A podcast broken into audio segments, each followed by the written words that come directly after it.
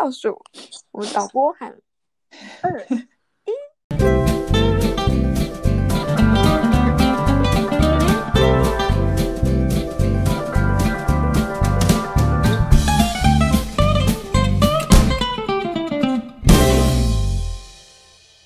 好，欢迎大家来到彭总李董的无数生活，我是彭总。我是李董，今天终于要录已经讲好久的读书会，这是我们最早想到的计划，就是最晚录的。拖延病，拖延病。好，今天要讲的文章是李董本人在荷兰读书时读到一篇文献，然后逼迫彭总一起读，这样子哈。哎、我选了一篇比较好读的吧，就比较轻松的主题，而且它架构很很清楚的那一种。OK，真是感谢。好，那这篇文章呢，叫做《The Private Sector and the SDGs》，就是很明显就在讲 SDG 跟私部门之间的关系。那它主要呢，就是在讲说，嗯，S 在 SDG 的框架框架底下，私部门需要扮演的角色啊，还有它未来的发展可能性，还有可能会有哪些限制或挑战之类的。那主要有两个点，在他的嗯引言当中有讲到，怎么两个点？是 你刚刚说的两个点啊，就是 瞄啊，那第一是不是自己都受不了自己？第一点就是为什么这一篇文章会要特别去探讨 private sector 跟 SDG 的关系呢？就是因为在 SDG 这一个这一个进程里面呢，在呃我们所熟知的第一部门、第二部门、第三部门，就是政府、企业跟公民社会这三个部门呢，是同被视为同等重要的，然后要同同时都做一样的程度的努力，才有办法一起带向我们更永续的未来，这样子。然后第二点呢，就是针对那，所以我们企业是在被赋予什么样子的期待呢？主要就是以企业我们大家所熟知的它的一些优优势、优优点，就包括嗯它很可能创新的能力，然后他呃做事比较有效率，然后他及时回应性啊，然后还有他能够提供很多的资源和技术。那就是这些部分是他能够为 SDG 进程所贡献的最大的的的要件，这样子。这也就是为什么这一篇文章是在讲说我们要把企业纳入 SDG 架构的原因，就是因为它要拥有这些优势，所以我们就想说，那可不可以就是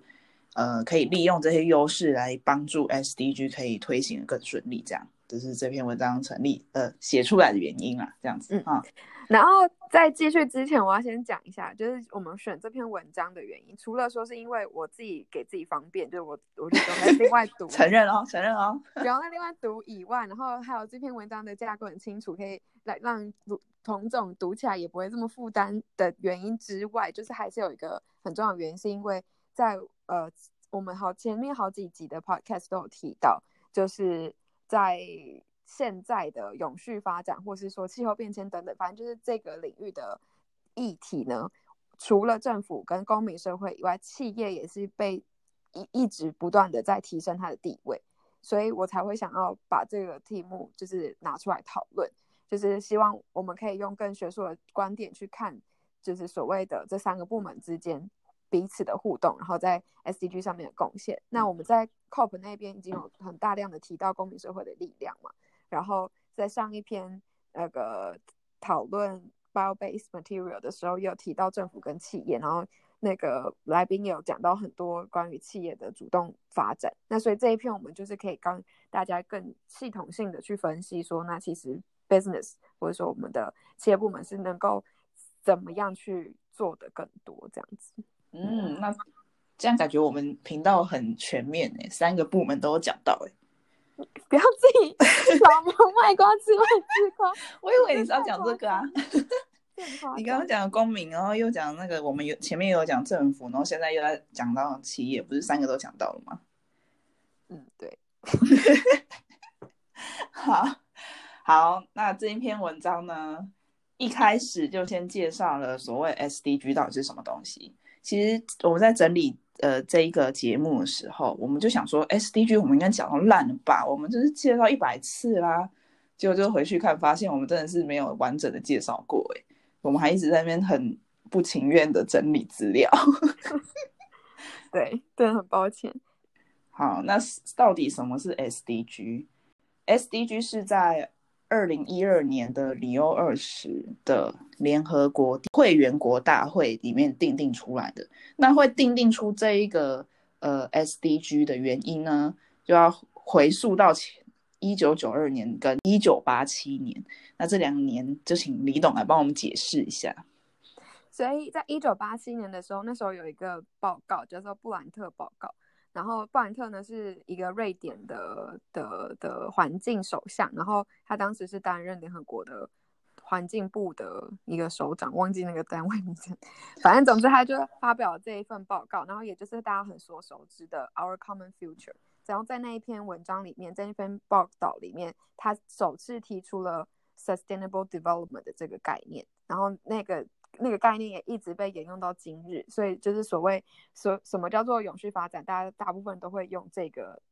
那个解释来跟大家说，就是说，当你现在的发展不会去牺牲掉呃未来世代的所需，然后同时满足于现在发展的所需，这种叫做永续发展。这样，所以最早是在一九八七年的时候，这个概念被提出，然后在一九九二年里约第一次会议里约大会的时候，它就是呃有一。一百七十八个国家就是联合签署了 Agenda Twenty One，然后所以就是在那个 Agenda Twenty One 呢，他们就呃在那一份文件里面，大家就是把 SDG、SD Sustainable Development 那个纳入我们所发展的一个重点，然后就是要用这个概念呢来去增进我们人民的福祉，然后同时也要去保护环境。然后同时，也是在这个一九九二年的这个里里约大会呢，我们首次把 SD 的这个概念也纳入了国际的环境法的那个那个概念里面去。然后，所以在二零一二年的一月二十的时候，就是过了二十年后，我们再终终于就是把 SD 呢换成可以更具体的实践的目标，就是 SDG 这样子。嗯嗯嗯。对，然后在一九九二年的时候，UNFCCC 就也是在那个会议同时诞生的，所以就是也是有连接到这样子。SDG 呢是在二零一二年提出来说要定定这样的目标嘛，那它之后是在二零一五年九月生效，会选在二零一五年生的九月生效，是因为前面有一个。呃，目标叫做 MDG，是在二零一五年的时候会失效，这样，所以这是一个衔接的概念。那那个 MDG 是什么呢？就是在千禧年的时候提出了一个呃永续的目标。那这个 MDG 只有八个，那它主要是集中在呃提升发展中国家的生活品质，所以就是比较窄，比如说聚焦在健康啊，或是食物、贫穷这种，还还有呃生育。哦，教育这种比较基本的目标上，那在二零一五年生效的 SDG 就比较广泛，可以看到有十七项目标，然后除了社会之外，还有经济跟呃环境方面的目标，所以就是比 MDG 更广泛的一个目标这样子。呃，MDG 跟 SDG 最大的差异，就除了刚刚讲的内容，它涵盖从这比较社会经济层面，然后扩张到社会经济环境层面以外呢，就是 MDG 它是比较是以开发国家去辅佐呃开发中国家，然后但 SDG 所以是以上对下的一个政策执行方向，但 SDG 它是一个很平行的关系，就是你不管是在哪一个阶层，你不管是已开发、未开发、开发中。你每一个角色都有应该要去实践的目标，所以 SDG 它只是框架，可是你实际上每一个人都还要再去交一个所谓的那你自己的自主的报告书，VNR，你要自己自己国家你要依据你自己国家的状况，然后去拟定根据这个框架，然后去拟定你自己可以实践的方向这样子。所以 SDG，而且 SDG 在制定的过程它是比较开放式的，它是二零一二年。宣布说我们要开始开发 SDG 的目标事项，然后它在二零一三年的时候就开始开了 Open Working Group，所以就是开放给各个所有社会上你不管是是从事什么样子职业的，然后不不同领域的人都是可以被邀请来参加，然后就是一起来开发我们的目标。我们觉得这个世界应该要做到些什么事情，这样，所以它是一个比较民主式，然后参与式的那个政策发展过程，相较于 MDG 这样。嗯嗯嗯，好，那以上呢就是 SDG 的简介，希望大家有初步的了解。如果想要知道更多，可以搜寻关键字 SDG，就会有非常清楚的介绍。OK，我就发现他们现在那个联合国网站在 SDG 介绍那个网站做的越来越好看，就是你点击啊，或是整个排版什么的都做的非常棒，就是吸引你可以去多点击多看的意思。大家可以去看看，真的之前都没做那么好看 啊！不是啊，你看像台湾那个政府网站做的那样，就是一点都不好找啊。没有啊，礼物举得很漂亮啊，你不要这样。但是只有少数好看啊，就是其他的就嗯。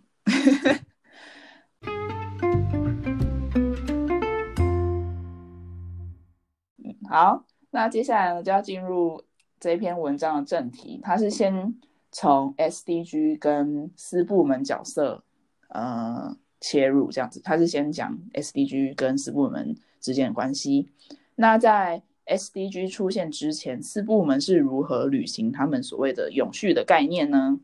嗯，因为在 SDG 出现之前，就像我们刚刚提到，有一九八七年就有提到 SD 的这个概念嘛，然后一九九二年又有提出，那在这。这这一这期间，他们到底是嗯做了什么？这样，然后这篇文章里面就有提到说，就像比如说在二零零七年、二零零八年发生金融危机，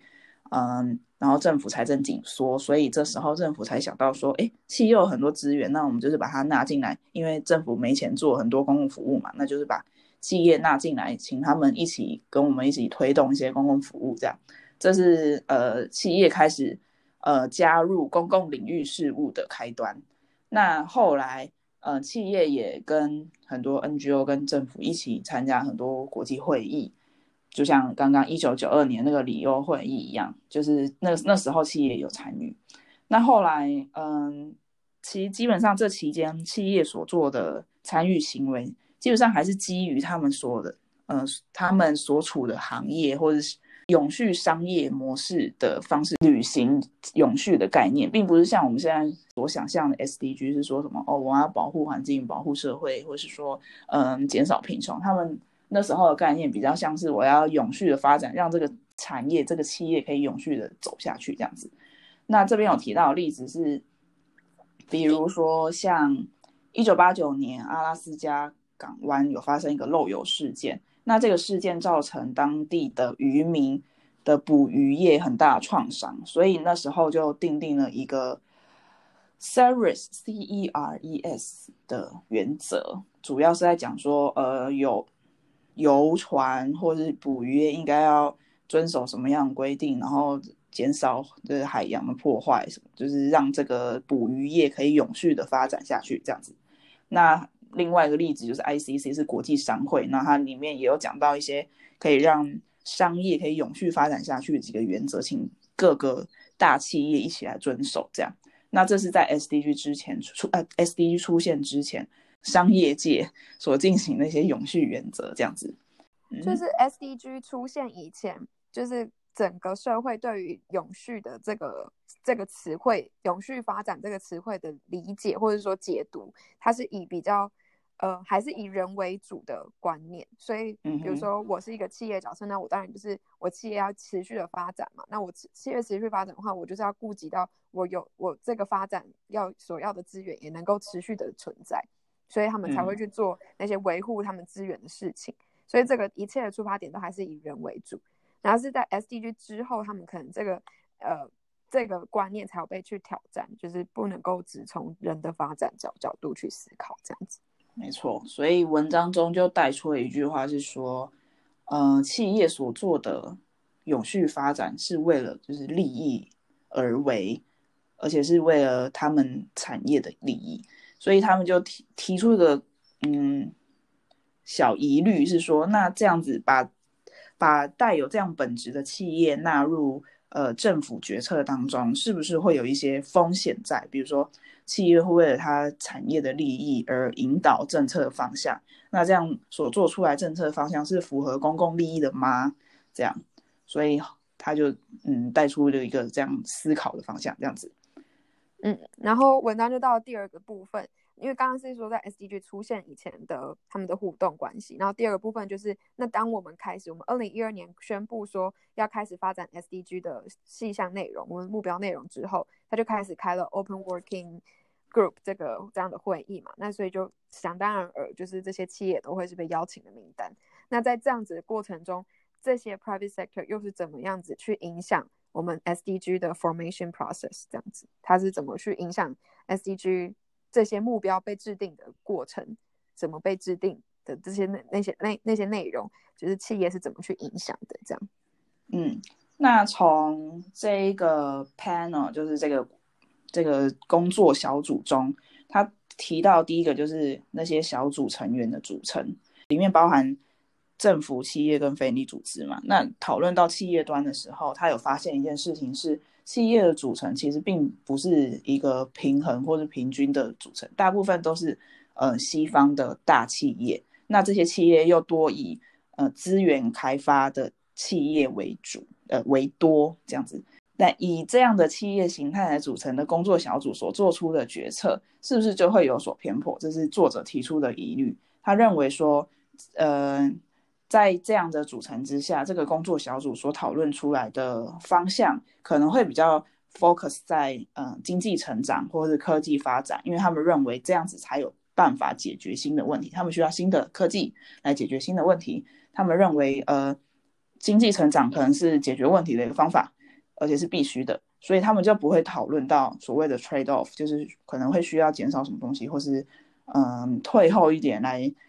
争取到永续的空间，所以在这样的方向之下，我们所走的永续真的是我们希望呃前进的方向吗？这样，因为他们企业的本质的特质嘛，就是他们就是靠经济发展跟靠呃发展新的科技、新的产品，然后以以为生的，所以他们当然会提出这样子的方法建议去促进 SDG 的实践。嗯，但是他们的 focus 的重点是。我不管做什么决策，我最后还是要重视在我的企业能够持续发展。所以，假设比如说我今天要解决贫穷问题，然后但是我我发展我要解决这件事情，我发展出来的商业模式还是要必须让我继续能够生存，嗯，我才会执行，而不是说我不会去关心到其他的问题，因为他们这些问题应该就是还是会被端出来讨论。嗯嗯嗯嗯他提出来的建议会是那个方向，这样。是的，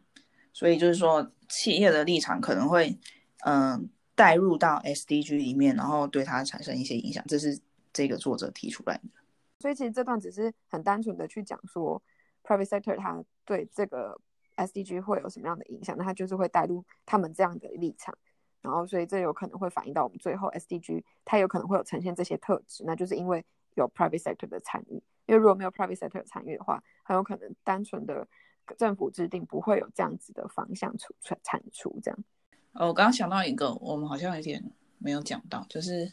刚刚不是说那个工作小组所里面的企业大部分是欧洲或者西方世界的大企业嘛，就是也是代表说他们的代表性是有点不足，是代表说他们对于比较弱势，比如说小岛国家啊，或是比较小的企业的考量点就比较没有那么多，嗯嗯，就比较没有那么多元的代表，嗯嗯，参与在其中，嗯嗯。那这个部分在后面还会再提到说，这样的影响可能会衍生出什么样的后果？那这是后面会谈到的。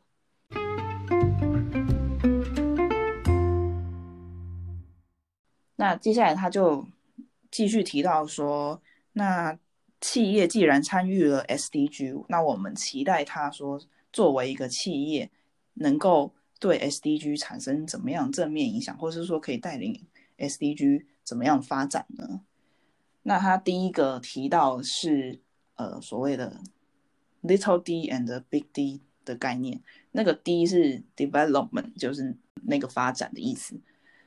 那小小 D 小 D 他所谈到的就是企业本来就会做到是，比如说提供投资啊，提供工作机会，或是创造一个经济发展的趋势之类，这种是小 D，就是小发展。企业本人本人就会做到一些小发展，但是作者更期待企业可以做到大 D，是企业作为一个 agent，就是作为一个发展的代理商嘛，作为可他可能他，我觉得他期待是作作为发展的领头羊啦，我是这样自己这样觉得。他觉得企业并不不能只把自己局限在提供工作机会这种基础的发展上面，他可能可以在做到像比如说改善贫穷，刚刚有提到的就是改善贫穷，或者说更广泛的嗯经济环境建制这一种的大环境目标的达成，而不是只是把自己限缩在我这一个小公司的功能发挥而已。这是作者期待企业可以达到的一件事情。嗯，然后我觉得这一点就是其实是很关键，在于呃 SD 的概念的改变。就我们刚刚有讲，在 SDG 出现以前，企业是如何看 SD 的嘛？它就是以我企业能够永续发展，然后我要去顾及那些资源的永续存在这样。然后到这一刻的话，它就是代表说，我的发展已经不是只是你企业的永续发展，而是整体社会的发展。所以这个这个 development 有一点从你。光是存在一个企业中的 development，然后扩展到很多我们会讲说国际开发啊，或者是什么这些那种国际援助的那种那种 development，我们会真的去再区分开发中已开发国家的那个开发的那个开发的意义，就是已经是超越经济层面，而是有很多社会意义，还有我们的那个环境的层面的整个整个包装起来这样。是的，好。那作者对于企业投入的第二个期待是认为，希望企业可以承担一些政府原本应该要做的责任，也就是说，他希望可以移转某部分的政府责任到企业身上，让企业也能够扮演一个也是一样带领社会前进的力量。这是 governance，就是治理的概念。那治理的概念其实是从过去我们会觉得只有政府可以做到治理这件事情。然后，但是在现在呃全球化的发展之下，其实我们是缺乏一个所谓的 global governance government 存在嘛。就是虽然我们有 United Nations 之类，可是他们其实实际的能够掌握的公权力是相对于我们想象中的 government 其实是小非常多。然后，但是企业的话，它是不管是在你只是一个国家单一国家的企业，还是说你是 multinational 的那种企业，其实他们拥有的。power 是一样，甚至现在跨国企业它拥有的影响力是超越一切，因为他们可以有所谓的躲避嘛。假如说我今天觉得你这个 A 国家的政策不利于我的发展，我就跑到 B 国家去。所以现在反反而是会变成很多政府为了彼此要去竞争那个投资、那个企业的投资、企业的金钱来源，然后而去互互相的去配合，就是互相竞争，然后就反而去配合所谓的 multinational 的。的那个 company，所以就变成我们反而看到企业是拥有更大的能量去做到治理这件事情，因为你看它都可以去影响到各国政府的政策决策，所以代表说他的他拥有的治理能量其实是比想象中大很多。然后所以就被被现在就会被期待说，我们是不是企业就可以直接自己承担起一些治理的角色？假设我们今天已经没有一个所谓的国际政府去管控你在各国的移动了。那你是不是可以自己管好你自己？比如说，你现在你现在那个巧克力的企业，呃，那个生产链好了，你自己知道说你在呃可能加纳那边种的可可会需要什么样子的资源提供给那些农民啊，或者说你需要达到什么样程度的的标准，才有办法继续维护那边的植物、那边的土地永续的存在、永续的发展，然后那边的人民可以过上好生活。然后你也知道，接下来下一个阶段，你你的那个就处理可可的那个工厂，应该要给予那些在工厂里面的人什么样的待遇？然后那个整个环呃，就是生产过程的卫生条件什么，要设定到什么样的标准？你自己是比可能很多政府都还要清楚的，你是专家，所以你是不是可以自己就设定一些标准？然后你设定了标准，你用你企业的方法嘛，你就是比如说盖呃盖一个这个标章，然后就让你的产品更有。被认可的可能性，然后就可以在市场上获得更大的支持，然后依次就是来继续运转你的你这个自己 govern 自己的的那个机制，这样子，这就是所谓说希望企业被呃可以 take on more 那个 governance function 的意思，这样。就像之前如果要认证所谓公平贸易的话，可能会需要由政府推出一个呃认定标准，或者说认定标章。但这边的概念就是说，那企业这个产业能不能自己推出一个嗯，因为我知道这个产业是怎么运行的，所以我知道，嗯，达到什么样标准是所谓的永续或是公平贸易这这这方面的东西，所以他们就可以自己推出一个，嗯，可能是原则啊或协定或是标章来，呃，认认可说怎么样的行为应该被鼓励或是被推行，然后来达到，嗯，所谓的共同治理的方向。对，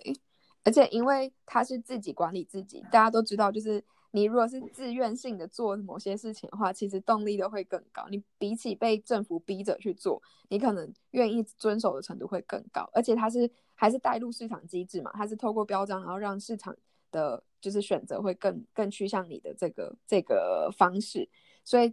用这种金钱的诱惑，基本上还是能够更更有效的促进企业愿意去做到这件事情。所以被呃，就是这个作者也会认为说，这这个其实也是企业的一个就是优势，它比政府的角色还要更更有效的可以处理好这件事情的原因。嗯，以我们现在社会的运作来说的话，可能市场机制在处理这件事情上会比规范性的机制还要更有更有效。嗯。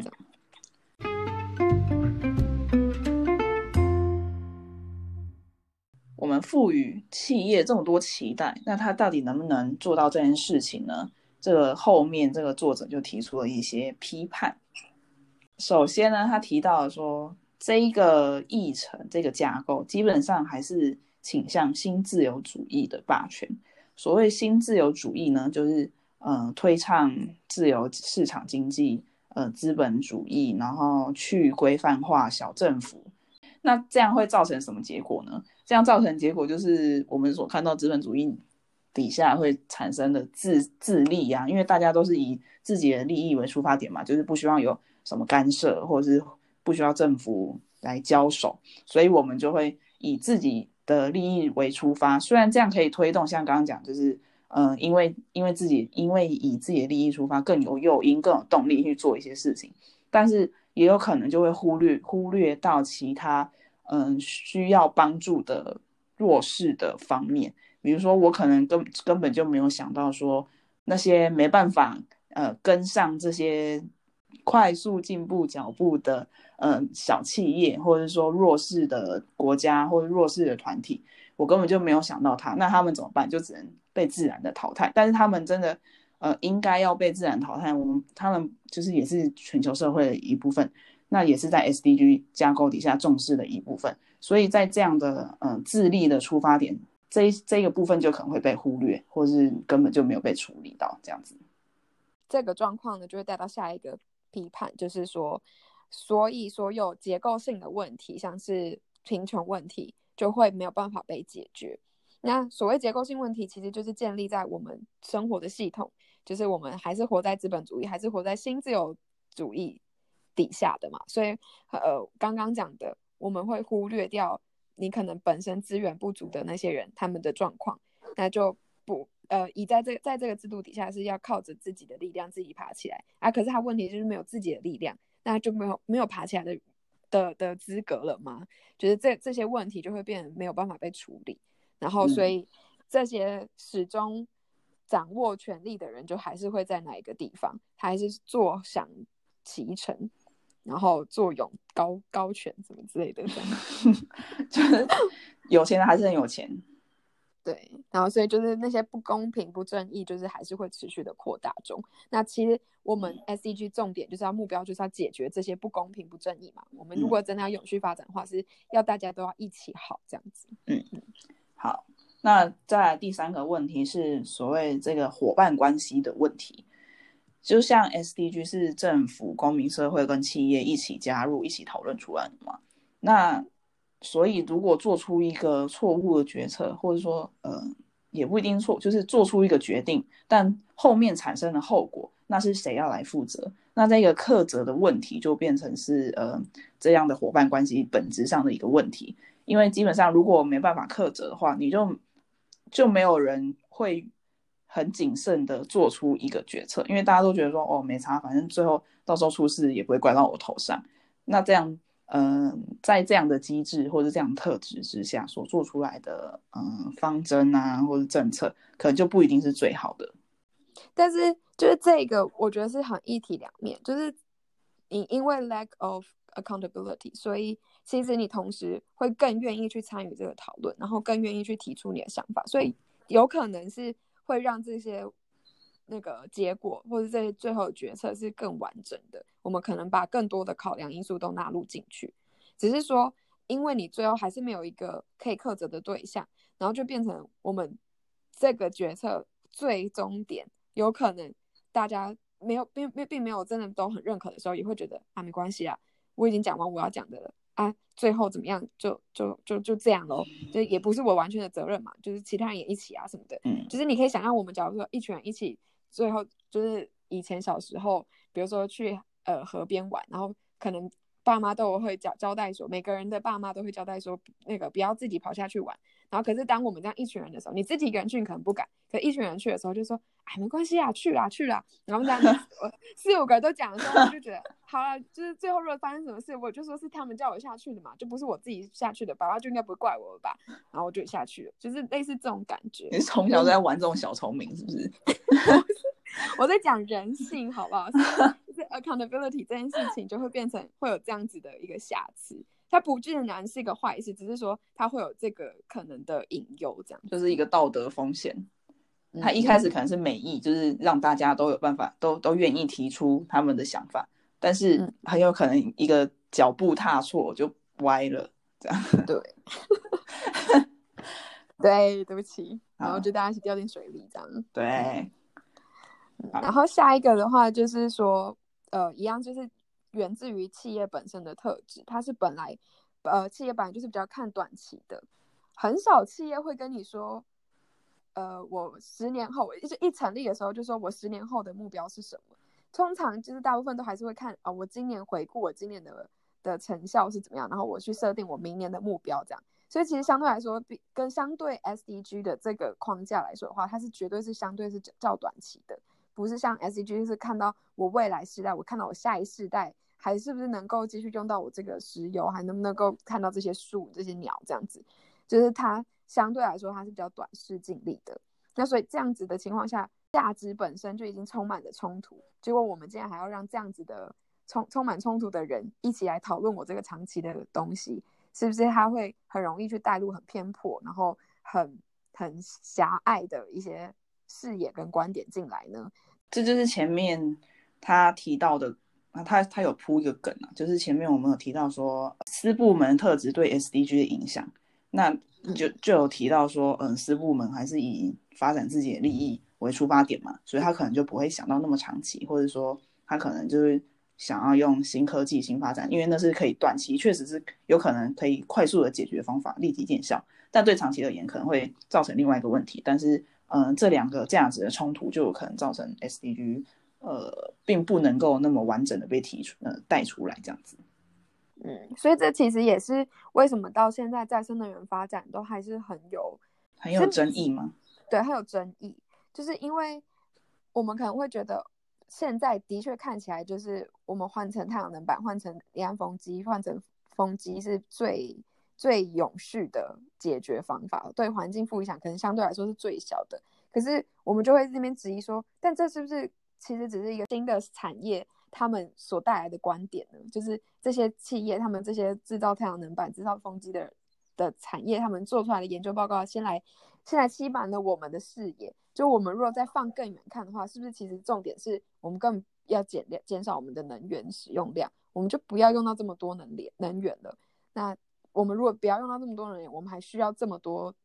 太阳能吗？还需要那么多风机吗？什么什么之类的，所以这个就是一个很明显的价值冲突的一个一个案例，这样。所以核能厂要不要建你就不是一个问题了。以长期来看，如果节能能够呃满足现在能源需求跟供给的话，那要不要建核电厂就也不是在这个问题之内啦。嗯嗯嗯嗯嗯，没错，就是这样。好，那一样就是接续下一个。他所批判的点就是说，因为企业这样子的出发点，他还是没有办法脱离他原本的模呃运作模式。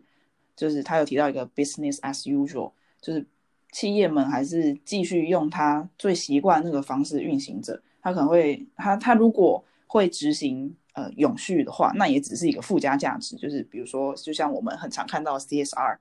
呃，企业社会责任，他们可能会做这些事情，但是是为了获得一些美名，或者说或者就是不要让大家骂说哦，因为我排放很多废气，或是说呃我做了什么很多对环境不好事情，所以我要做一些嗯。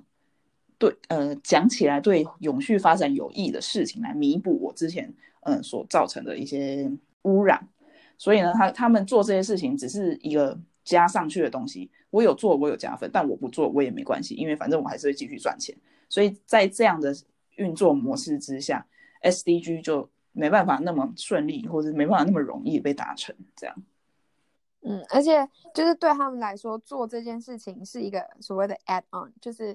他们是要看到这中间是有利可图，他们才会去做。就比如说某某现在某某呃快快时尚的公司好了，他就弄出了一个产品线，说他是用回收的衣料做的啊，或者是说他是怎么样怎么样永续的的布料，然后他用这个狂去打广告，然后就是让其他就是关消费者就会相信哦，这个这家公司在在改变哎，在做很好哎，所以我要去那边消费。可是他们消费的可能是其他不是不是这个这个产品线的东西，那就然后然后这让这个企业就是赚到，他只要他只有做了百分之一的改变，他只有付多付百分之一的成本，他他获得的利润却是百分之五百分之十这样，就是赚的更多，所以他是看到这些利益，他才会去做这件事情。那如果没有这个利益的话，可能就没有那个动力去做嘛。所以对他们来说，这是很多人会批评说这是叫做 greenwashing。就是用用绿色去洗名洗洗自己的声名声，这样子，就是把永续当做一种行销的手法啊。Yes, exactly, exactly。这里最爱说的 exactly。对，好，最后一点，最后一点就是说，呃，各个企业之间，他们虽然都称为企业，但是在执行的过程中，他们脚步并不是一样的。每一个企业有每一个。企业执行的方式有自己的步调，有自己的呃呃目标，他们并不是一个共同体在往前，或者在带领大家，所以他们之间的落差也会造成嗯 SDG 执行的问题。就是其实这你可以不用小到说单一企业之间的那个差别，你可以直接说看各个产业。就是我们刚刚继续延续刚刚的那个能源的问题好了，今天。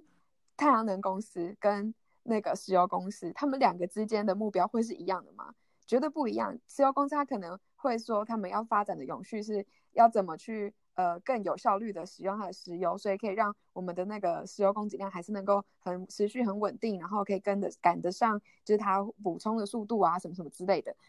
然后，但是太阳能的公司他们的永续方向是什么？直接替换掉这些石油。所以就是光是这样，大大家是各自各做各自的，就并没有办法去统一一个方向。那没有办法统一方向的话，就让我们资源分散，就没有办法把我们能够真正所有好的资源放在同一个同一个事情上面，然后就没有办法直接做出很突破性的发展。就大家都可能只是一点点、一点点的小部分的在前进，然后就这就会是回到像我们之前被问的，一个人的力量能不能够。就是是不是其实不是那么重要？我们粉砖常常被质疑嘛，就是你自己一个人少用一个一个塑胶塑胶袋又怎么样？就是整个世界还是怎样怎样的？其实就是套用在企业也是一样，就是如果你这个企业这样子又怎么样？其他企业又怎么这样怎样怎样？嗯，然后所以就是变成说我们没有一个统一的执行方向，没有统一的那个就是系统性的政策发展，那就会让我们的 SDG 可能会看起来很 scatter，就是大家很分散的。在在做事情，嗯嗯，就是有了架构，但是事实上并没有达成什么实质的效果。对，就是很松散。然后我们如果真的要去最后假设二零三零年，然后我们开始要来盘点我们到底做到什么的时候，大家就是在一个 collecting the dots，你知道，我们真的就是啊，这个 A 做了什么，B 做了什么，C 做了什么，然后我们就一起说啊，所以我们这个这个目标达成了百分之几。可是实际上是真的整体的百分之几吗？不是，是我们各自的一点一点点累积起来的这个东西，那跟整体的往前百分之几那个是差很多的。可是这样不就也是我们的个体行为可以累积成大行为的相反吗？嗯，但是那个是前提是要在于每一个人的行为是建立在每同一个方向同一个方向上。对，那如果在不同方向，你觉得它有有可能反而还是刚刚讲的 trade off，你可能一个是往右，一个往左，那你只是刚好抵消就没了，这样嗯，那根本就没有前进，也不一定。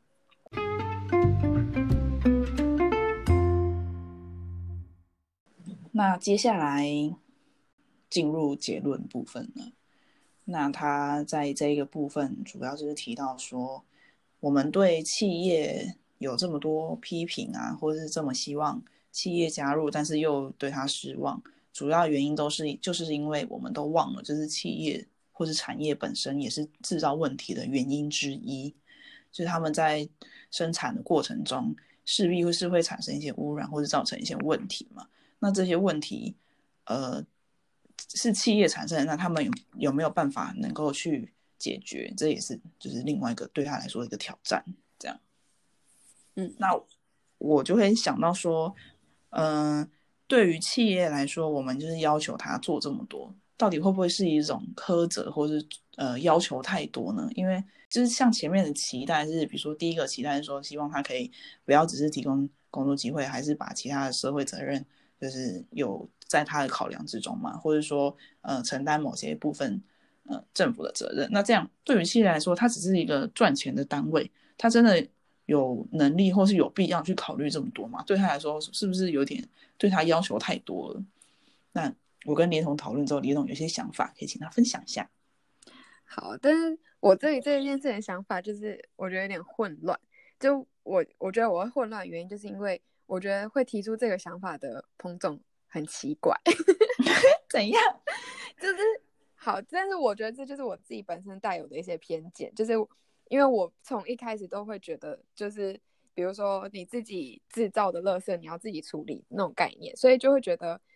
呃，作者提到的那个冲突嘛，所以就是我们期待企业可以成为 solution 的一份子，但是我们都忽略了它本身就是 problem causer 啊，他们就是本身就是制造问题的人，所以我就会觉得说，哦，这个冲突这这个冲突存在，所以我才会有那些问题嘛，然后所以我就觉得那那个彭总提出这个问题，就会觉得奇怪，那他他本来就自己出出了一些问题，那他就要自己处理啊，这有什么好成为问题的？所以就导致我在思考这个问题的时候会觉得很混乱，这样。我的意思是说，我我可以要求他解决他自己所产生的嗯污染或是外部成本，但同时，因为这个作者也蛮期待他是带领大家进步的角色，或者说大企业应该要承担整个社会的那个责任，这样是不是有点要求他太多？因为他成立目目标就是要赚钱，那你要求他在赚钱之余不要伤害环伤害到其他东西是 OK，但是要提升那个品质，是有点要求太多。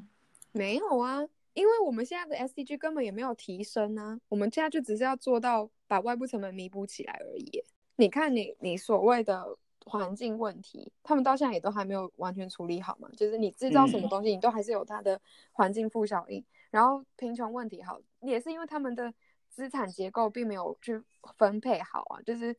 才会有就是怎么一个种可可的的的农民，他只能一一一整个月薪水只有只有两两块欧元什么之类的，就是一些很离谱的的状况。其实是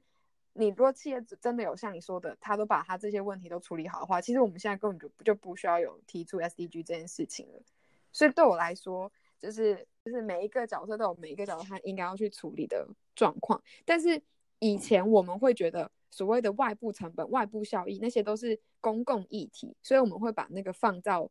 政府的角色去做。然后政府它有这就是所所谓的市场失灵嘛，所以市场失灵就会有需要政府的角色去处理公共性的议题，然后政府也会有失灵的时候，然后才会有所谓的第三部门的出现，我们需要公民力量去制衡，然后让然后把这个东西都弥补起来。然后在目目前的状况就是变成说，每一个角色他都没有做到做到他应该要做的，然后可是却享受超过他应该要享受的嘛。你这企业就是，如果像你说的，他只是为了要赚钱，那他已经赚了超过他应该要赚的钱，然后所以他导致就是他他的那个他从这个社会汲取的利益，已经远远超过他为这个社会带来的那些成本，然后所以他那些利益又是掌握在他自己手里，他并没有再缴回到政府，让政府去处理掉这个外部成本，所以才会导致我们现在这个问题会滚雪球一样越来越大嘛。那些利益就是始终掌握在某一些人手上，然后那些成本就是大家一起去共业，一起去承担，然后问题就越来越大。就是有点像假设我们拿这次那个武汉肺炎好 coronavirus 来做比喻好了。就是假设我现在不知道到底源头是什么，现在都还没研究出来嘛。假设源头是中国，他们在研究一个新的药，好的新的呃生化武器，然后所以这件事情是企业嘛，他们就是要为他们自己的利益去图图利益，然后他们导造成出来的外部成本就是这个病毒，他们并没有自己好好去处理掉，然后就然后他们从这边获得的利益，就是他们从这边获得的一些知识，又没有把它捐赠出来，就是。没有把它贡献出来、公开出来给大家，让大家可以一起去汲取这些能量，自己汲取这些知识，然后一起去把这个 coronavirus 打败，就没有。所以现在就是大家全部要一起去 suffer 这个这个问题，就有点这种感觉。只是这是很很瞎比喻，但是反正就是那个一个 feel。所以我觉得就是 SDG 这件事情，它。这个作者提到说，我们现在是要三个角色、三个部门都一起在同一个位置上做同样的努力，然后才有办法一起带到往前。我觉得你看账账面上看起来会觉得，哎，这样是不是就要求谁又做了更多什么事情？但我觉得是因为那个目标是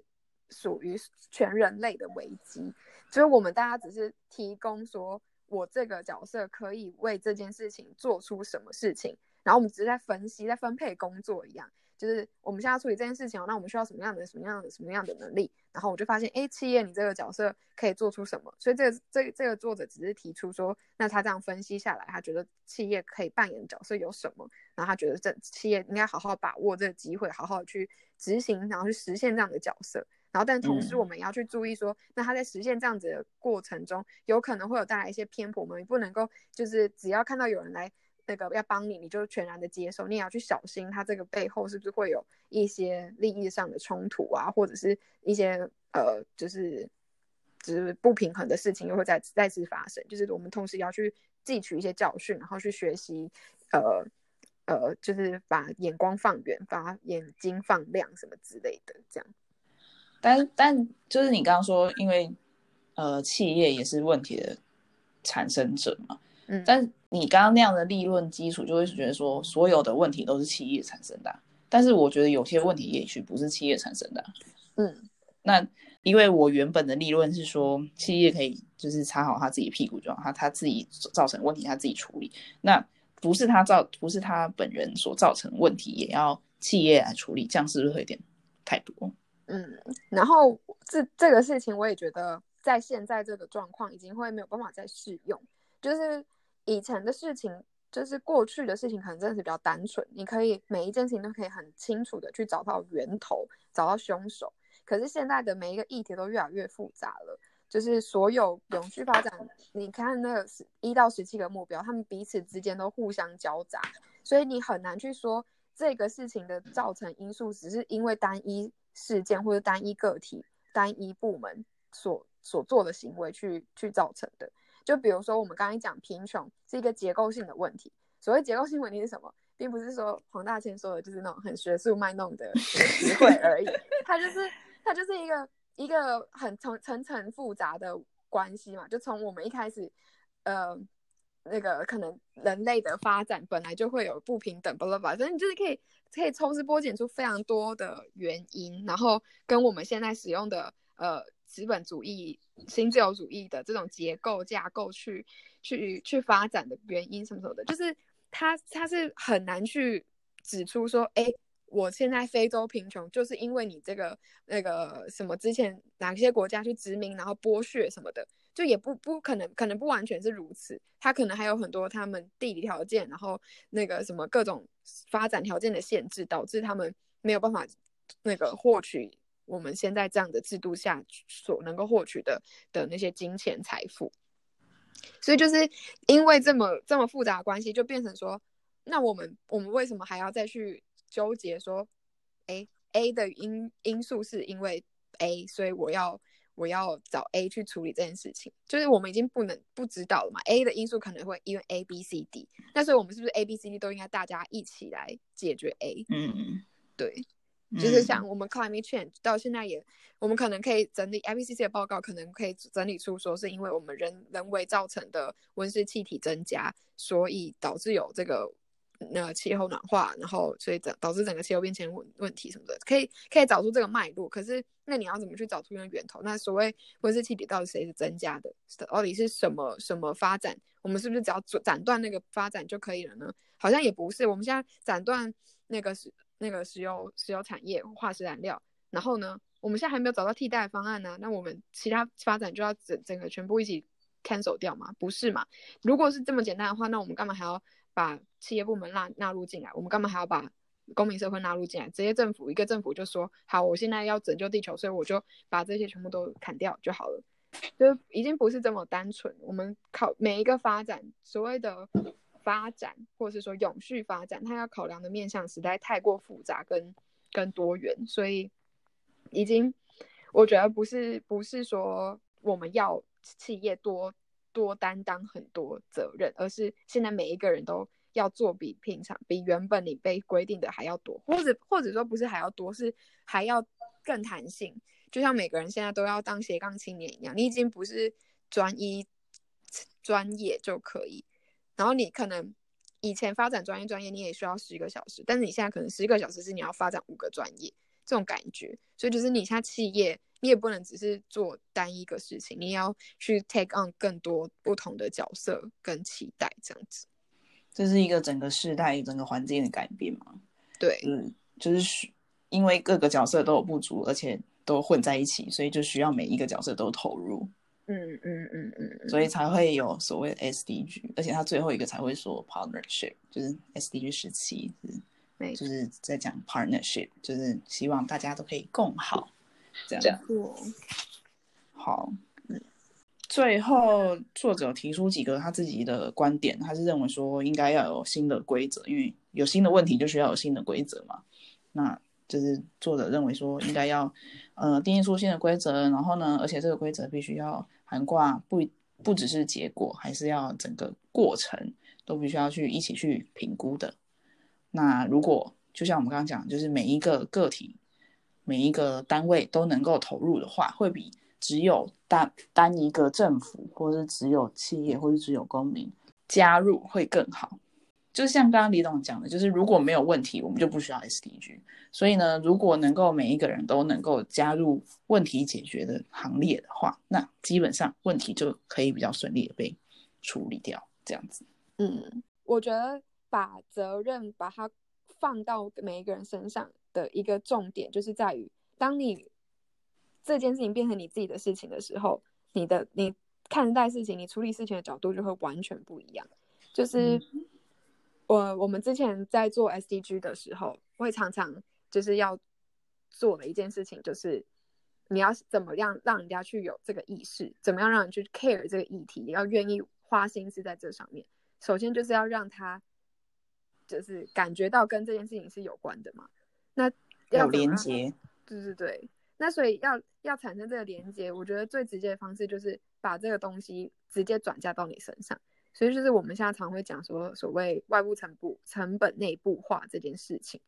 那就是以前你你垃圾乱丢，我也不会，就是大家不会追查到你身上，大家不会去管说那是谁丢的，反正就是呃政府的清洁清洁大队就会把它清走这样。那可是现在我们就是会去追踪啦。就不已经不只是道德上的谴责了，已经是有法律上的责任了。你今天不能够乱丢，我今天追查到这个垃圾是源自于你，然后你乱丢，那你就要负起相关的责任。所以你就知道这件事情是你的事情了。那你你这样处理是处理垃圾的态度就会完全不一样嘛？你就会想办法，哎，我首先我是不是要想办法减量我的垃圾，我就不要这样，我处理这个垃圾的那个能量就不要那么多。然后再来是，我就会开始去思考。我要怎么去处理最有效率、最可以省钱，然后又可以呃那个最最最有效的把它处理掉什么什么的，